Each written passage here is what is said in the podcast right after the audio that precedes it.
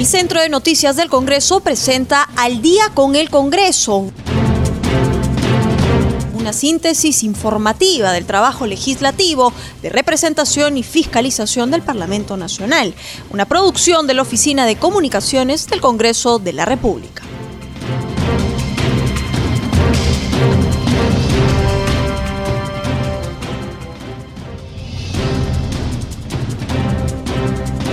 Buenas noches, bienvenidos al programa Al Día con el Congreso, una producción de CNC Radio del Congreso y transmitida por Radio Nacional. Los saluda Rómulo Vargas y estoy en compañía de Anaís Uceda para acompañarlos en esta hora informativa. Hola Anaís, buenas noches. ¿Cuál es el tema resaltante de las actividades parlamentarias de hoy? ¿Cómo estás, Rómulo? Buenas noches y buenas noches a todos nuestros oyentes de Radio Nacional y de CNC Radio que nos escuchan a esta hora de la noche. Hoy es viernes 7 de agosto y se inició el día con una sesión plenaria. Anaís, también para informarte que esta mañana nos visitó el presidente del Consejo de Ministros, Walter Martos, para ver fecha y hora para el pedido de la cuestión de confianza. Así es, Rómulo vamos a tener ya el despacho de Yosman para ampliar esta y otras informaciones con referencia a las actividades que han acontecido hoy en la sede de Palacio Legislativo. Pero cambiando de tema, estamos en la línea telefónica con el presidente de la Comisión de Constitución y Reglamento, el parlamentario Omar Chejade. Gracias, congresista, por atender nuestra llamada. Buenas noches, ¿cómo está? ¿Qué tal, Anaís? Ya empezó el debate del dictamen de constitución que modifica varios puntos sobre eh, esta elección general en el 2021. Habíamos conversado en este programa con varios especialistas en derecho electoral y ellos coincidían que tenía que ampliarse el horario de votación, como también dar una flexibilidad al votante, sobre todo aquel que tiene o es vulnerable a la COVID-19 justamente para evitar estos contagios masivos y es parte de lo que están proponiendo en este dictamen. Sí, efectivamente estamos nosotros eh, cambiando las, las horas de votación. Antes eran eh, 12, 8 horas continuas, de 8 de la mañana a 4 de la tarde.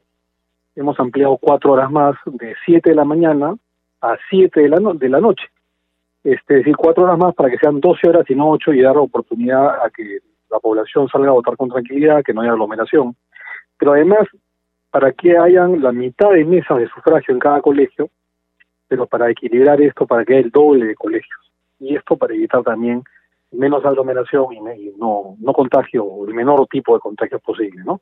Y la población esté segura de que no va a sufrir daño en su integridad sanitaria. Sin embargo, congresista, los que estuvieron en contra del dictamen no se fueron por estos puntos que sí es de importancia para garantizar estas elecciones, sino más bien criticaban el tema de que los candidatos tienen que estar inscritos ya en los, en los padrones de cada partido en el ROP eh, antes de las elecciones, y me refiero al 30 de septiembre.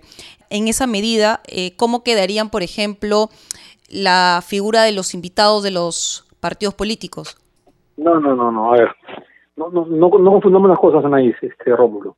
Digamos, la, el cuestionamiento era que el predictamen, no este, sino el anterior, recogiendo las conclusiones de la Comisión de Alto Nivel para la Reforma Política, se exigía eh, seis meses a los candidatos eh, para postular a una elección interna, seis meses de afiliación, desde antes de la fecha de las internas.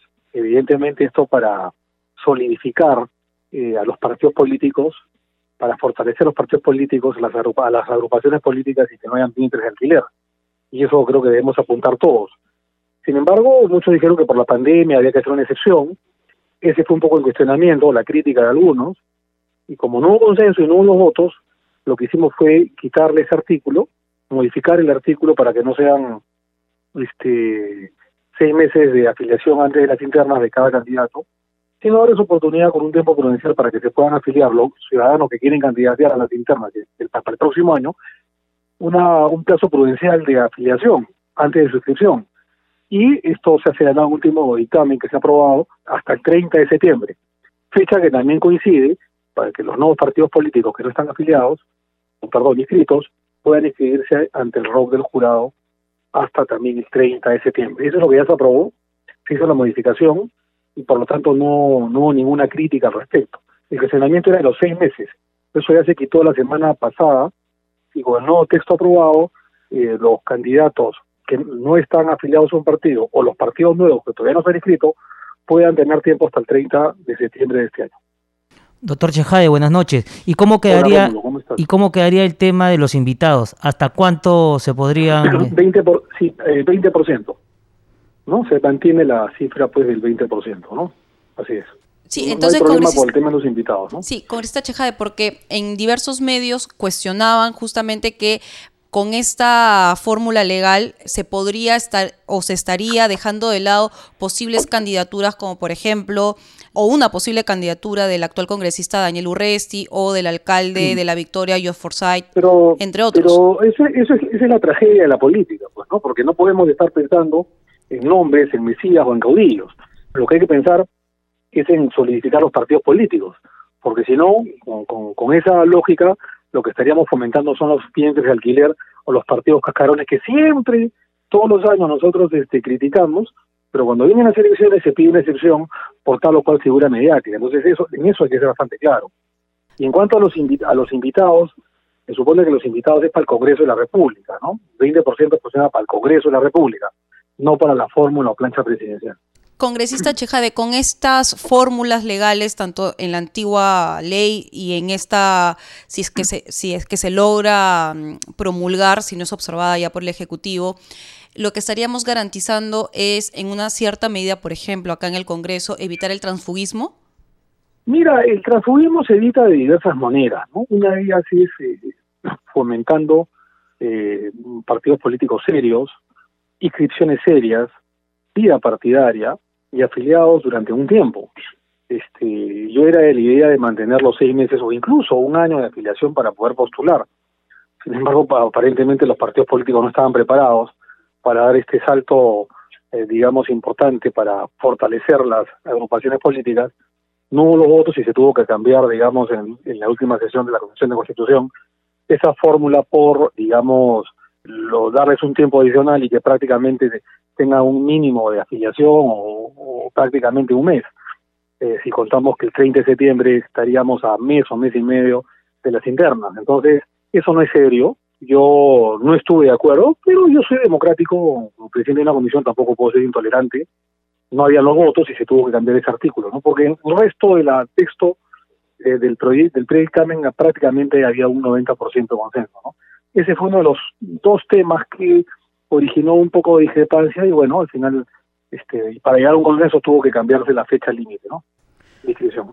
Doctor Chejade, el Pleno del Congreso ve hoy la reforma constitucional que incorpora el artículo 34A y el artículo 39A a la Carta Magna referido a los impedimentos para postular a los cargos de elección popular o ejercer la función pública, la que está pendiente de segunda votación.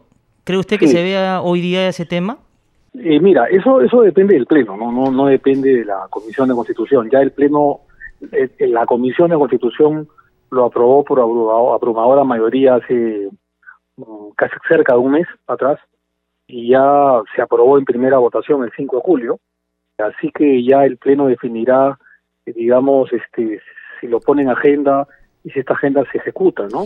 A pesar que esté en agenda, me parece que el tema de impedimento no se debería hoy día, sino en la siguiente semana. Pero es, es, es verdad que es una reforma política importante, una reforma política electoral importante para luchar contra la corrupción y que hayan partidos pues donde existan tránsfugas o gente pues este indeseable que entre a la política peruana, ¿no? Y congresista Chejade, ¿y se contaría ya con los votos, dado que se necesita 87 votos y cuando eh, esto se puso a debate en el Pleno Descentralizado de Trujillo, al parecer no se contaba con este número. Eh, lo que sucede, en la primera votación hubo como 110 votos a favor. El problema fue en la segunda votación que, que se debatió pero no se votó en Trujillo, como usted bien dice, donde después de haberlo votado en primera legislatura, una semana, ocho días antes, en la, en la segunda legislatura, cuando habían pasado apenas ocho días, hubo dos bancadas, una de Podemos Perú, que lamentablemente se retractó. Eh, y si no se puso al, al voto es porque había seguramente el peligro, imagino que esa fue la idea del presidente del Congreso, Manuel Merino, el peligro de no tener los 87 votos mínimos. Entonces, por eso que se suspendió la votación. Esperemos que este pronto este, exista esa sesión, ese debate, y podemos votar y, en segunda y hacer reforma constitucional, ¿no? Congresista Chejade, muy amable y sobre todo para recalcar que la Comisión de Constitución viene trabajando en varias reformas, como por ejemplo la del el Distrito Electoral de Peruanos en el Exterior, el tema de paridad y alternancia. Se ha aprobado, eh, perdóname Naís, una comisión muy fructífera, muy productiva, muy exitosa. Como esta parte hemos hecho un buen trabajo todos, todos nosotros, los 24 integrantes. Se han aprobado ocho predictámenes, ¿no? La paridad, alternancia de género para las listas parlamentarias, eh, y el plancha presidencial y el Parlamento andino, para que no haya discriminación para el derecho de las mujeres, también este eh, para darle a nuestros niños de, eh, del Perú a los jóvenes el 6% del Producto Grupo Interno, y a los docentes y puedan tener una mejor infraestructura para constitucionalizar ello. Se ha aprobado también, como tú bien has dicho, para que los peruanos en el extranjero, una larga lucha que después de 25 años logramos en esta Comisión de Constitución, ya es ley tengan su propio distrito electoral y puedan elegir a sus propios representantes bajo el distrito electoral número 27, ya es ley. También es la segunda ley, aparte de la paridad de alternancia de género. Y la tercera ley ha sido eh, desterrar este, las repartijas eh, para elegir a los miembros del Tribunal Constitucional, modificar su reglamento y a partir de ahora será en base a un concurso público de méritos, ya es ley, como que también es ley la cuarta, la eh, suspensión de las pasos de las primarias para evitar que las eh, que 25 millones de peruanos se contagien desfilando en las primarias que iban a ser en noviembre de este año. Cuatro leyes importantísimas que han salido de la Comisión de Constitución.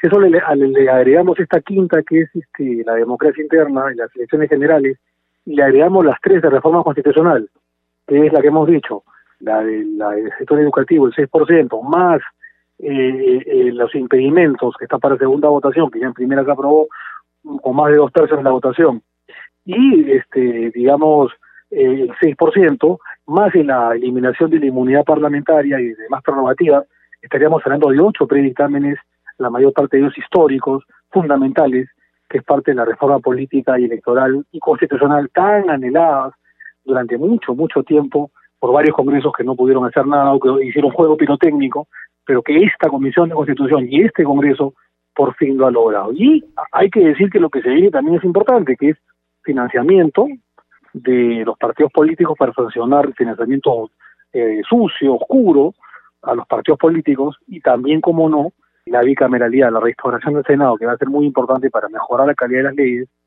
y para mejorar la imagen del Congreso de la República. Doctor Chejade, muchísimas gracias por sus declaraciones a CNC Radio del Congreso y Radio Nacional. Muy amable de los amigos de Radio Nacional y del Congreso. Eh, muchísimas gracias, este Rómulo Anaís. Encantado.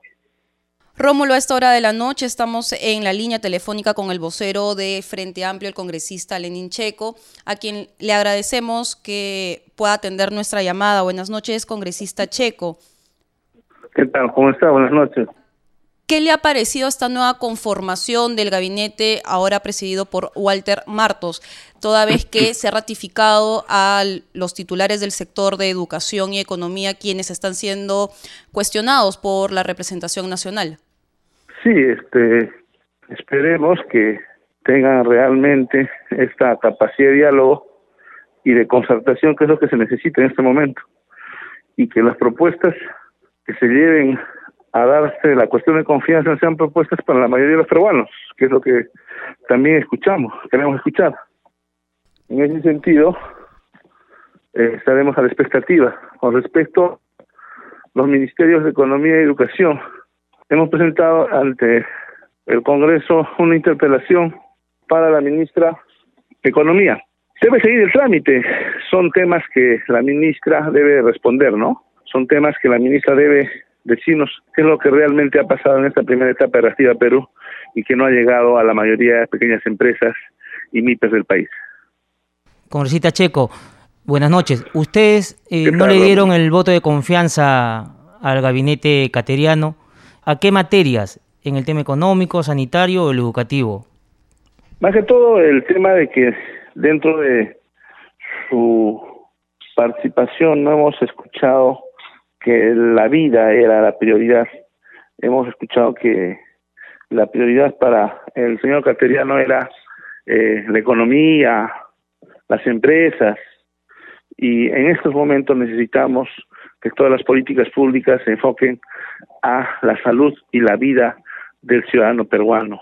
Es la única forma en la cual podemos combatir el COVID y también combatir el hambre y también la indiferencia. Congresista Checo, en un medio de comunicación este, impreso, el ex ministro Alfredo Torner cuestiona eh, parte del plan de acción del gobierno en cuanto él se refiere que la crisis sanitaria no se combate con más camas UCI. Él sostiene que cuando un paciente llega ya a cuidados intensivos hay 50% de posibilidad de que pueda salvarse o que no. En ese sentido, él afirma que tenemos que tener un plan preventivo. ¿Usted coincide con este pensamiento y qué acciones debería plantear ahora la, eh, ministra Pilar Macetti para frenar el avance de la COVID en el Perú? Obligatoriamente, no solamente porque le diga este señor Torne, esto es una realidad que le estamos viviendo todos. Eh, si es que no prevenimos, si es que no estamos atentos a cómo se viene configurando los buzones en los cuales la infección del COVID viene afectando al país, vamos a solamente tener grandes posibilidades que el índice de contagiados y de muertos siga creciendo. Las camas UCI no son la solución. Las camas UCI son el último recurso. La solución es estar atentos dónde se están originando estos bolsones de contagio y atacarlos. Y el tema de la alimentación. Si no tenemos ciudadanos alimentados en esta cuarentena, ellos van a salir a la calle a buscar trabajo y a buscar comida.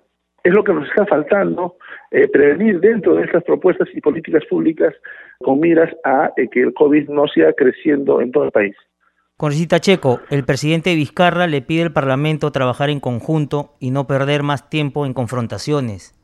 Sí, es lo mismo que, desde mi bancada le decimos al presidente Vizcarra, que es momento de que empiece a trabajar y no estar confrontando ni a los partidos, ni al Congreso, ni a los sectores sociales. El día de mañana tenemos una Asamblea Nacional con las más grandes organizaciones sindicales, gremios y comunidades y organizaciones de todo el país para poder plantear una agenda, una agenda responsable y una agenda legitimada por el pueblo. No vamos a caer en las mismas improvisaciones que se han caído estos últimos cuatro meses. Vamos a plantear lo que la población necesita. Y en ese sentido, el día lunes vamos a tener una conferencia de prensa, los invitamos a que participen y en esa conferencia de prensa desde nuestra bancada vamos a plantear una agenda en la cual el presidente va a tener conocimiento y esperemos que también pueda asumirla como una agenda de todos los peruanos.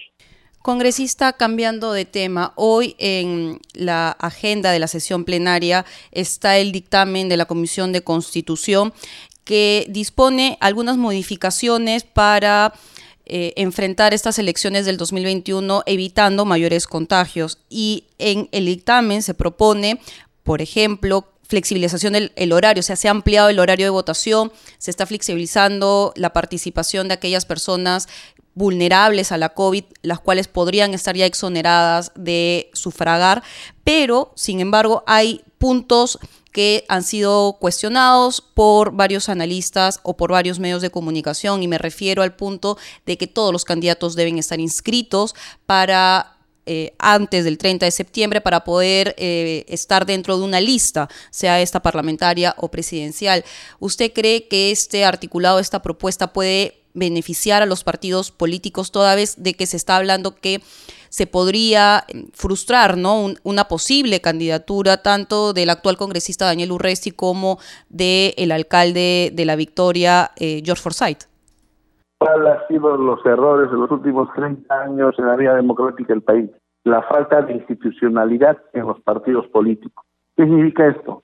Que cualquier invitado podía ser candidato o presidente de la República o alcalde o gobernador. Y una vez que sean elegidos, no tenían a quién responder es importante, es imprescindible que podamos empezar de una vez por todas a institucionalizar los partidos y las candidaturas. Si el señor Urresti quiere ser candidato, que milite.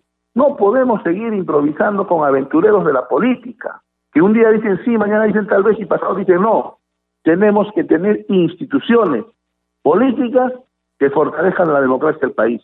Por eso nosotros planteamos de que sí, el máximo o el máximo representante del país debe ser militante de un partido. No podemos seguir jugando a los invitados que nos han llevado a tanto fracaso en el país.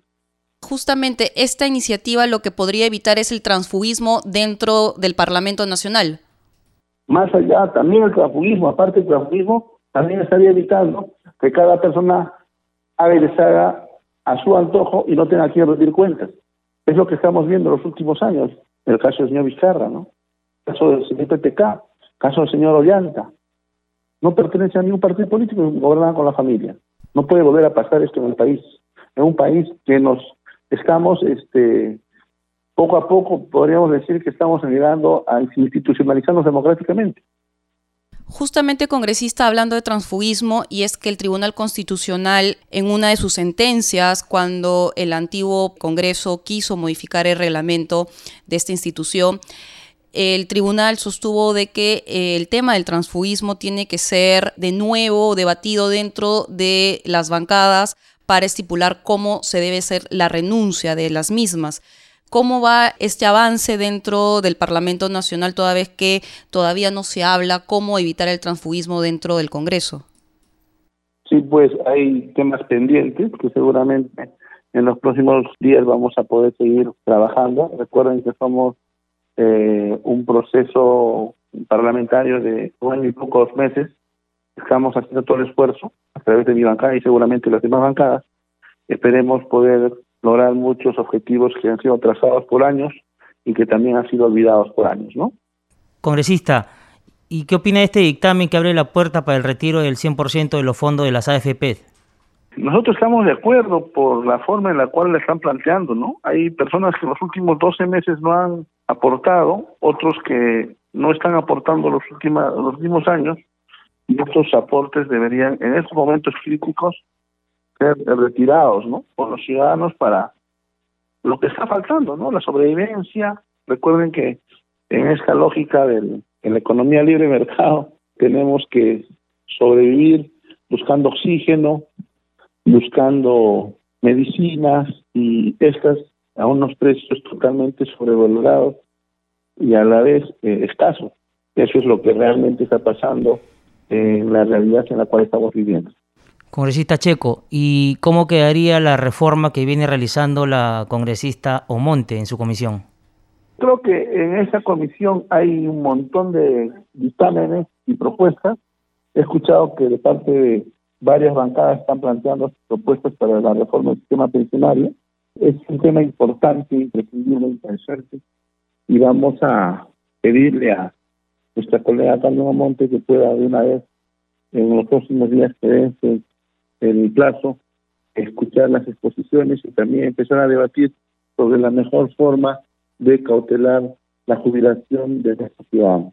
Congresista Checo, muchísimas gracias por sus declaraciones a CNC Radio del Congreso y Radio Nacional. Muy amable. Un abrazo, buenas noches. Anaís, y ahora damos pase a nuestro segmento Congreso Regional. Congreso Regional.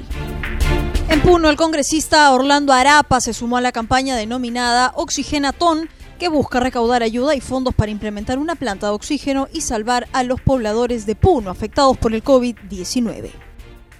Este evento tiene el objetivo de recaudar fondos para comprar plantas de oxígeno, organizado por Caritas Puno, Colegio Médico de Puno, el Club de León Espuma de Piedra y el despacho congresal de Orlando Arápago.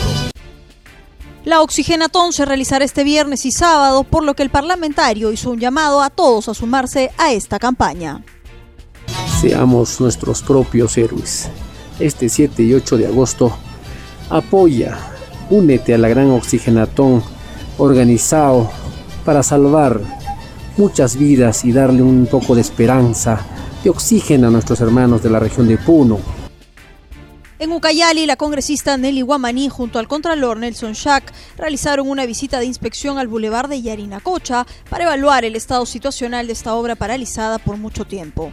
En el lugar constataron la situación y recogieron las denuncias de pobladores de la zona que reclaman investigar la demora e inversión.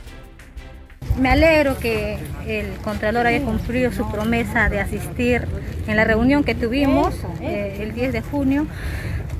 El 10 de julio y, y bueno, nos, nos hemos eh, informado de que ya hay un avance del 75%, ya en noviembre del próximo año se estará dando su culminación. Ya igualmente el Contralor prometió su retorno ya para esa fecha, para que se dé su inauguración. Esperemos la ejecución de la obra al 100%. En La Libertad, el congresista Franco Salinas realizó un recorrido por diversas zonas afectadas por el niño costero y que a la fecha aguardan atención en el marco del plan de reconstrucción. En esta visita de trabajo, el parlamentario dialogó con las autoridades y representantes vecinales para conocer principales problemas y obstáculos que afrontan estos pobladores luego de tres años de transcurrida la emergencia. El parlamentario se comprometió en regresar a esta región la primera semana de septiembre para visitar in situ el avance de las obras. Rómulo, nos vamos a un corte comercial y regresamos con más en Al día con el Congreso.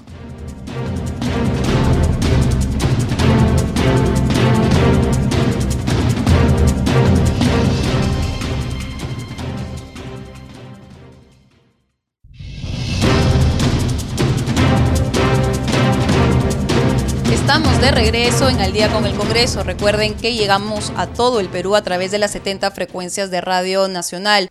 Así es, Anaís, y esta mañana hubo pleno que se inició a las 9 de la mañana. Estuvo de visita también el premier Walter Martos y este pleno se está desarrollando todavía y para que nos amplíe más la información estamos en comunicación con nuestro colega de la multiplataforma de CNC TV, Josman Malverde. Josman, ¿qué tal? ¿Qué novedades hay? ¿Cómo estás, eh, Rómulo? Muy buenas noches, Anaís, muy buenas noches también siempre a nuestros amigos que nos sintonizan a esta hora. Eh, así es, una sesión plenaria eh, que se ha iniciado con unas eh, palabras del presidente del Congreso, Manuel Merino de Lama, descartando y siendo enfático en señalar que este poder del Estado, el Congreso de la República, no tiene una motivación de generar una inestabilidad al gobierno. Esto al inicio de esta sesión que se ha desarrollado desde temprano, y que como sabemos tienen agenda eh, proyectos muy importantes además de interés nacional. El presidente del Congreso ha hecho en su intervención un llamado a la tranquilidad a sus colegas eh, y también les ha pedido sumar esfuerzos, sobre todo en esta difícil etapa que está atravesando el país en medio de esta pandemia y ha invocado a los legisladores entonces a aplicar el ejercicio de sus funciones parlamentarias como son legislar, fiscalizar y representar. Lo que básicamente ha dicho es que eh, debemos entrar en calma y ya las cosas que han sucedido son decisiones tomadas por las diferentes bancadas. Esto en referencia a lo ocurrido en el pleno del lunes, en la cual se denegó la confianza al gabinete cateriano y ha rechazado entonces de esta manera también las insinuaciones de que en el Congreso haya algún tipo de chantaje o negociación. Rómulo, Anaís, pero esta, este llamado del presidente y estas eh, afirmaciones van de la mano con una reunión que sostuvo eh, horas más tarde con el presidente del Consejo de Ministros, Walter Martos, quien llegó hasta el Palacio Legislativo ya hubo este encuentro primero entre el representante del nuevo gabinete y del eh, Congreso de la República, el presidente del Congreso, ambos se han reunido y lo que han acordado es que eh, este martes 11 de agosto a las 8 y 30 de la mañana se, ha, se va a iniciar la sesión plenaria para que nuevamente el gabinete, ahora encabezado por Walter Martos, concurra al Congreso de la República y proceda a exponer la, los lineamientos, la política del gobierno y además solicitar la confianza, esto de acuerdo a lo establecido, como ya sabemos, en el artículo 130 de la Constitución y además en el artículo 82 del reglamento. Así que ya hay fecha, ya se eh, pusieron precisamente a conversar hoy tanto el presidente del Congreso como el presidente del Consejo de Ministros a fin de buscar esto y ha sido saludado, eh, digámoslo así, por parte del representante del Ejecutivo porque él ha señalado en que eh, confía mucho en el amor y el sentimiento a la patria de todos los congresistas para esta presentación que va a tener el próximo martes. Y también ha adelantado que dentro de sus políticas generales que va a exponer eh, va a ser primordial la lucha contra la pandemia. Así que esto ya está acordado, ya hay fecha y a eso le sumamos que en el portal institucional se ha publicado ya hoy la convocatoria dispuesta por el presidente del Congreso de la República, firmada por el oficial mayor Javier Ángeles, para eh, citar a los congresistas a la sesión virtual de este martes 11 a las 8 y 30 de la mañana. Esta citación ya está publicada entonces como corresponde también en el portal institucional a fin de que todos tengan conocimiento. Y ya pasando a otros temas, eh, no solamente hubo sesión plenaria hoy, también algunas eh, comisiones han sesionado, como por ejemplo la Comisión de Educación. Eh, básicamente en este grupo de trabajo lo que se ha analizado es un proyecto de ley para que se difundan las normas legales en las lenguas quechua y aymara lo que se busca es que se facilite la inclusión de la población quechua y aymara la vida socioeconómica, cultural y legal del país a través de su propio idioma, y esto en el marco legal vigente. Por ello se ha sustentado hoy este proyecto de ley que promueve la difusión de estas normas legales en las lenguas que hemos mencionado. Ha sido en esta sesión eh, que se inició a las 8 de la mañana, lo ha conducido la congresista Jesús Núñez, vicepresidenta de este grupo de trabajo, se expuesto así este proyecto de ley, el 5130-2020, que lo ha presentado el Grupo Parlamentario Acción Popular a iniciativa del congresista Togibovich, eh, proponiendo lo que acabamos de mencionar. Lo que se ha referido es que esta iniciativa se da en estricta aplicación de la constitución política que dispone que eh, son idiomas oficiales el castellano y en la zona donde predominen también lo son el quechua y el aymara. Eh, dice él, el congresista en su sustentación, que para los quechos y aymara, la barrera idiomática dentro de su propio país los limita, pues no pueden en la actualidad defender adecuadamente sus derechos, defenderse ante la justicia y la sociedad, ni desarrollar sus habilidades de emprendedores.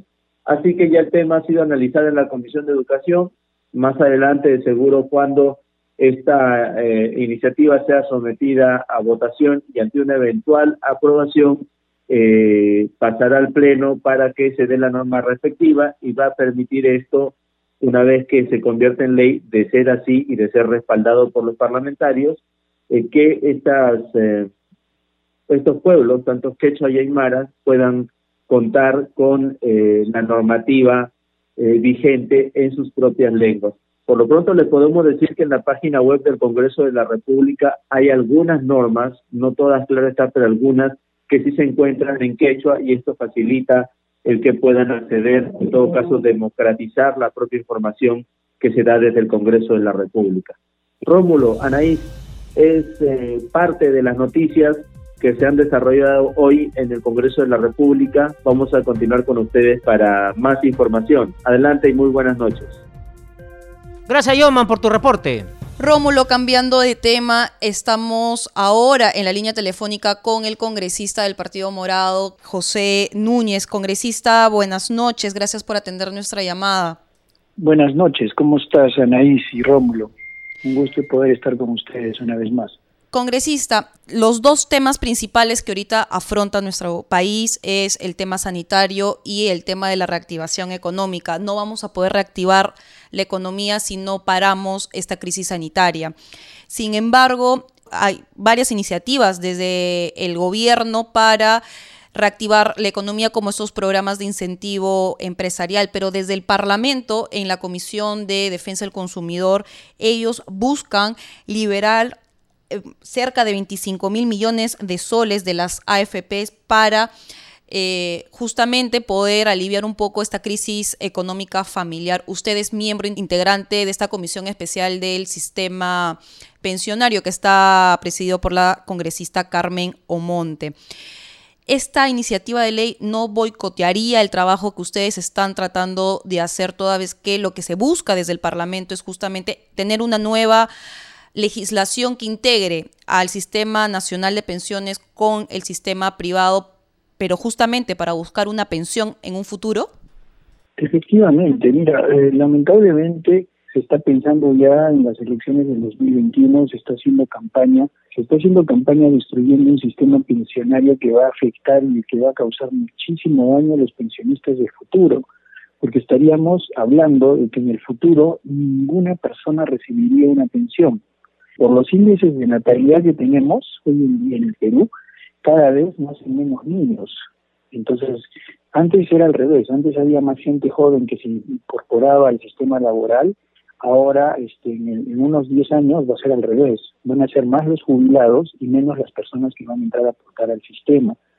Por lo tanto, se requieren de hacer muchas políticas de la mano, pero el destruir el sistema pensionario este, va a ser que, una, desincentivemos a la formalidad, porque dentro de esta reforma del sistema pensionario lo habíamos visto que era importante también abordar el sistema de informalidad que existe y cómo podíamos trabajar para que el sector informal se haga formal.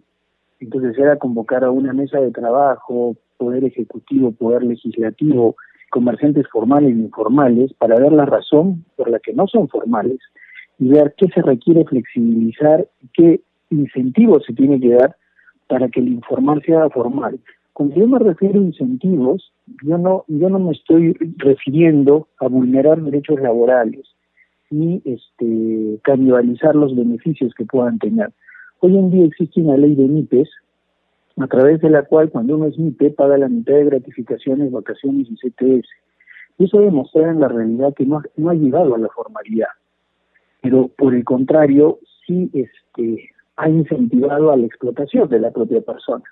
Porque hay personas que trabajaban antes con todos los beneficios, creo una nueva empresa, los subcontrato a todos a través de esta con el mismo ser, para que realicen el mismo trabajo y les pago la mitad de beneficios. Entonces el objetivo de una ley es que se creen más puestos de trabajo formales con todos los beneficios. Entonces creo que se están haciendo malas cosas. El objetivo de un sistema pensionario es darle una pensión a, a toda persona a futuro Aquí ya no tendría pensión ninguno. Hubo una ley que se aprobó hace algunos años a través de la cual se establecía que todas las personas a la edad de 65 años podían disponer del 95.5% de su fondo privado de pensiones.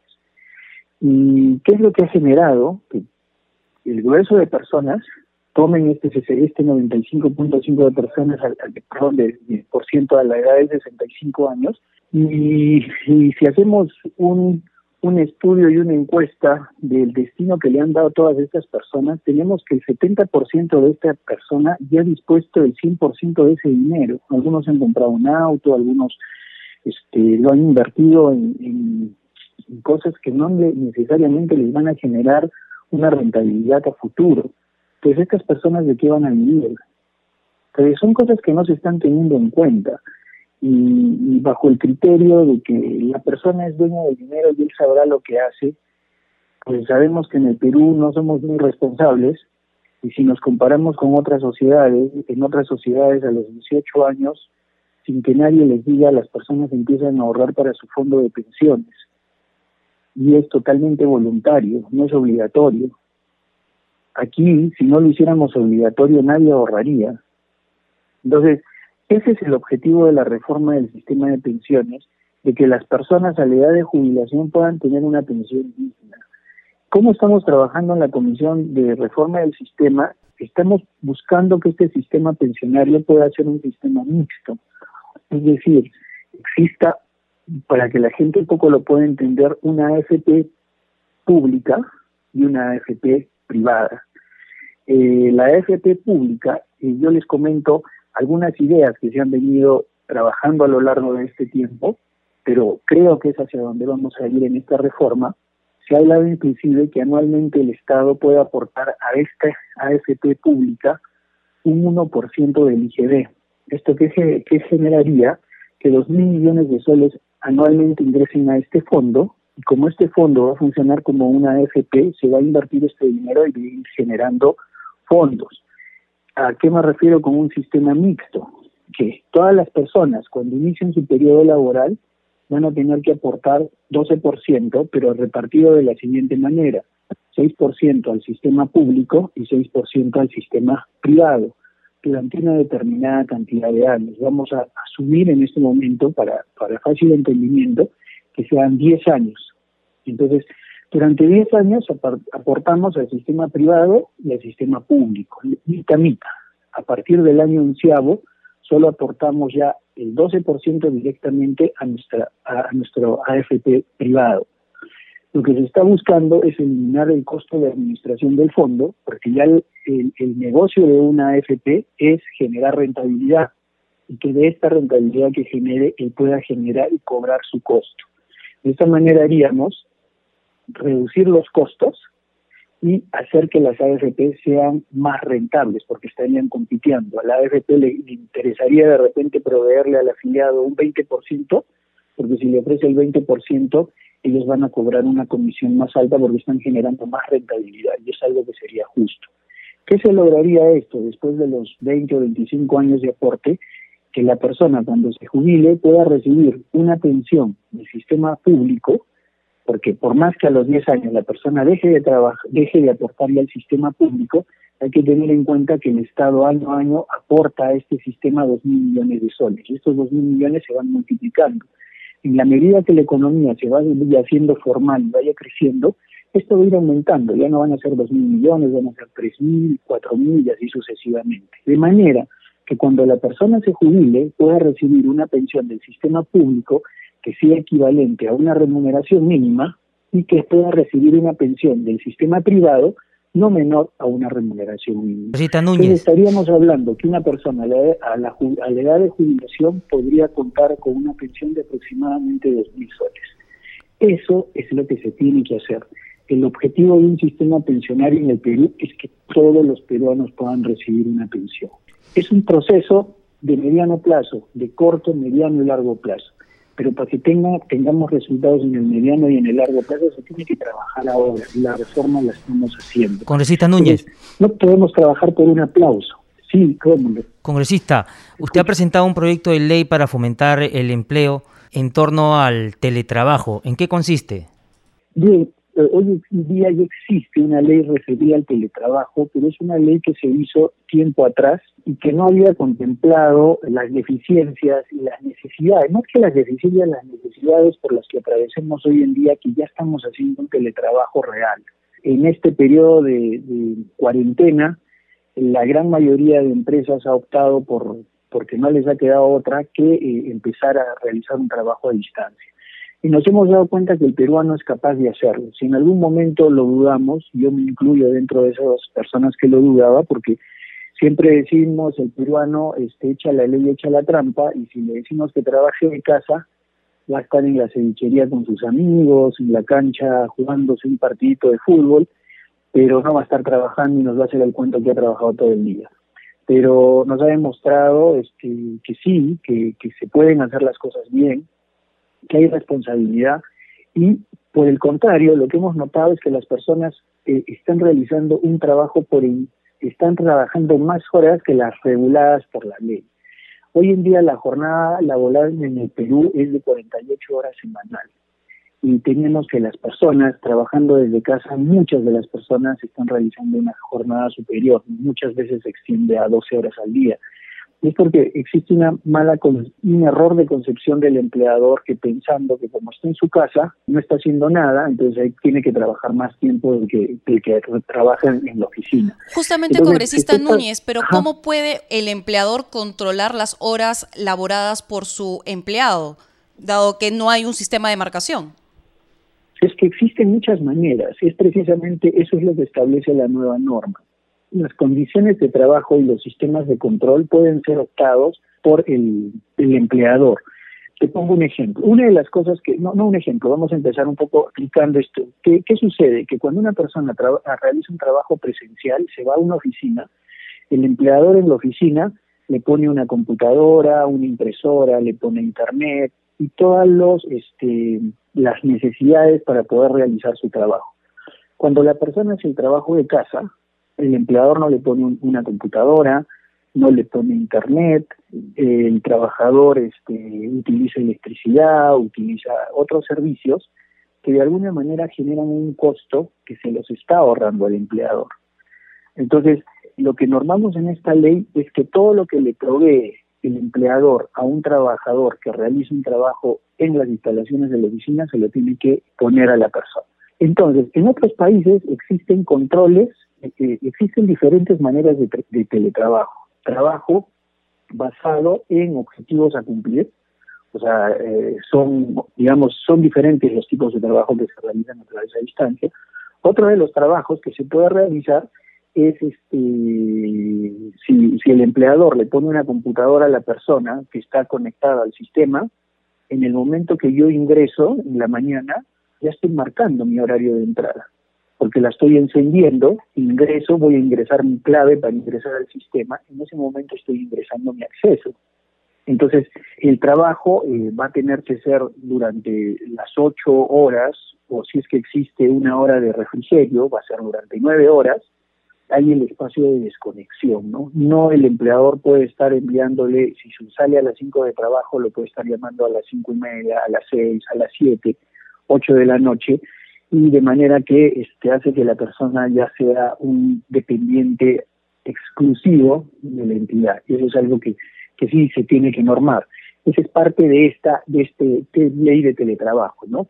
Otra de las cosas que estamos, eh, bueno, como les decía, ya tenemos unas pautas de desconexión que va a tener. Existe una igualdad de trato, no hay discriminación en el trabajo que va a realizar, o sea, lo mismo que realizaría los derechos que tenía dentro de la oficina los va a tener trabajando desde su casa. Eh, lo otro que se norma es la flexibilidad que puede existir en el horario de trabajo uno puede establecer que de repente trabaje de 8 a 1 y de 5 a, a 9 de la noche, porque al final hablamos de que va a tener que cumplir objetivos y determinadas tareas establecidas y necesarias para el desarrollo de la empresa.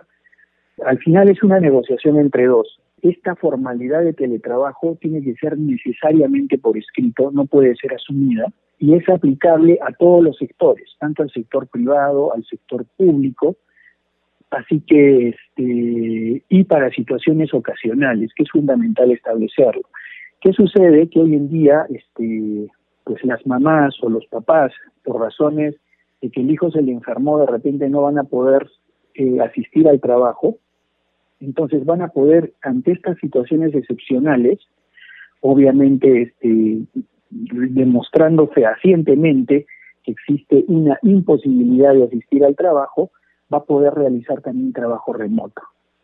Entonces, facilita el desempeño, digamos, de la actividad laboral, lo beneficia al trabajador porque le está ahorrando horas de día que le dedica al transporte y al traslado de, su casa hacia el centro de labores, que puede ser entre una o dos horas, y si hablamos en horas punta, esto se podría convertir en tres horas. Entonces, hablamos de un ahorro de espacio y tiempo de cuatro horas al día que le va a permitir al trabajador tener mejor calidad de vida porque se va a encontrar en su casa y va a poder compartir esas cuatro horas adicionales con su familia.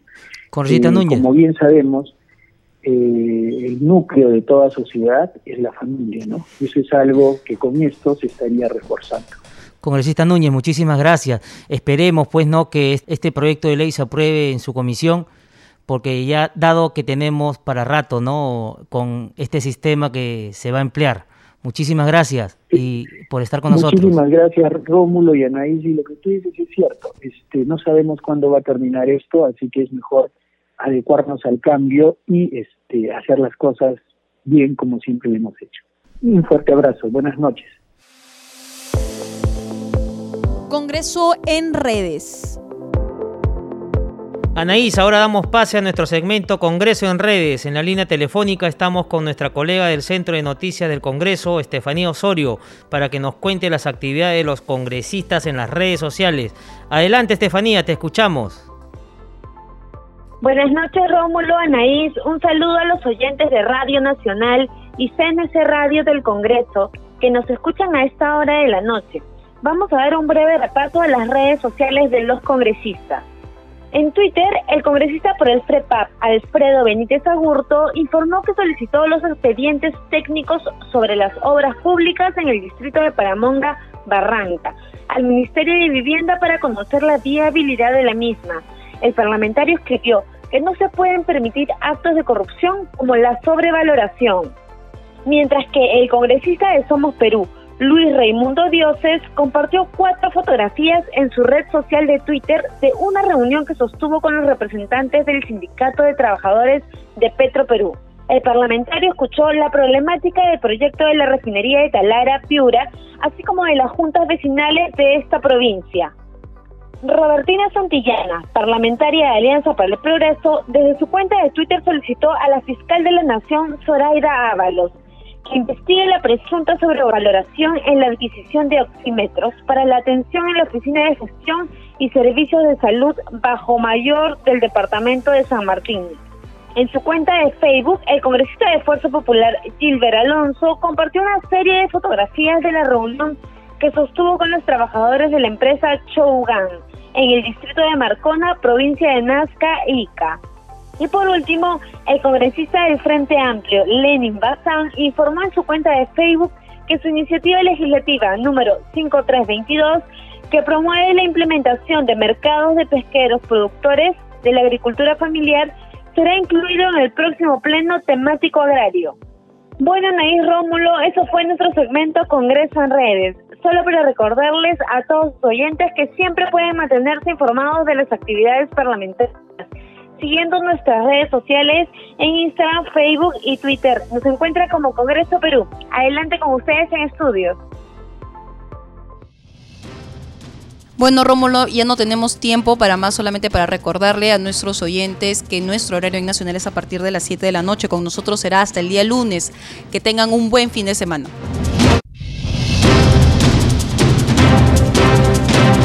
Centro de Noticias de Congreso presentó al día con el Congreso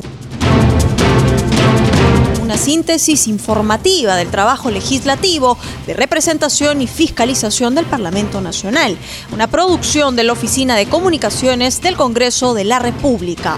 Los invitamos a visitar nuestras redes sociales y sitio web www.congreso.gov.pe.